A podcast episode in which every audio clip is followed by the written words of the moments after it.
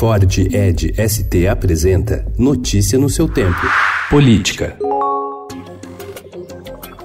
Na véspera da estreia de Jair Bolsonaro na reunião de cúpula do G20, o presidente brasileiro fez declarações contundentes ao rebater críticas da chanceler alemã Angela Merkel à política ambiental do país. Anteontem, Merkel disse ver com grande preocupação as ações de Bolsonaro sobre desmatamento no Brasil. Ao desembarcar ontem em Osaka, no Japão, para o encontro do G20, Bolsonaro contestou a chanceler alemã e disse que o país tem exemplo para dar à Alemanha sobre meio ambiente. A indústria deles continua sendo fóssil, grande parte de carbono, de carvão, a nossa não. Então eles têm a aprender muito conosco. A proximidade do ministro da Casa Civil, Onix Lorenzoni, com os presidentes do Senado, Davi Alcolumbre, e da Câmara, Rodrigo Maia, incomoda o presidente Jair Bolsonaro. Mesmo após esvaziar o poder de Onix, que perdeu o comando da articulação política com o Congresso, Bolsonaro ainda se queixa nos bastidores de que o ministro está fazendo o jogo do legislativo, dando a impressão de que o governo cedeu ao toma lá da cá. Agora, nem mesmo a cúpula do Democratas arrisca dizer quanto tempo Onix sobreviverá no cargo.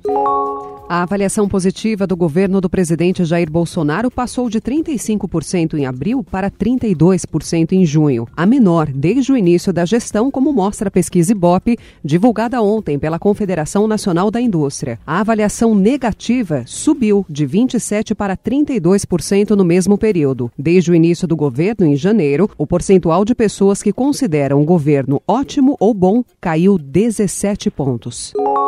O ministro da Educação, Abraham Weintraub, virou ontem alvo de críticas no Twitter por causa de publicação em que ele cita os ex-presidentes Lula e Dilma Rousseff. Ele comparou os petistas aos 39 quilos de cocaína apreendidos em avião da Força Aérea Brasileira.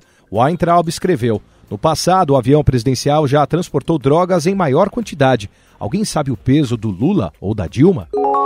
O Conselho Nacional do Ministério Público arquivou ontem representação para instaurar sindicância contra os procuradores da Força Tarefa da Lava Jato com base em reportagens com supostos diálogos atribuídos a Deltan Dallagnol e seus colegas e também ao hoje ministro da Justiça Sérgio Moro. Segundo a decisão de ontem do Corregedor Nacional do Ministério Público Orlando Rochadel Moreira, a veracidade dos elementos de prova não pode ser comprovada, além de não ser possível verificar adulterações. Notícia no seu tempo. É um oferecimento de Ford Edge ST, o SUV que coloca performance na sua rotina até na hora de você se informar.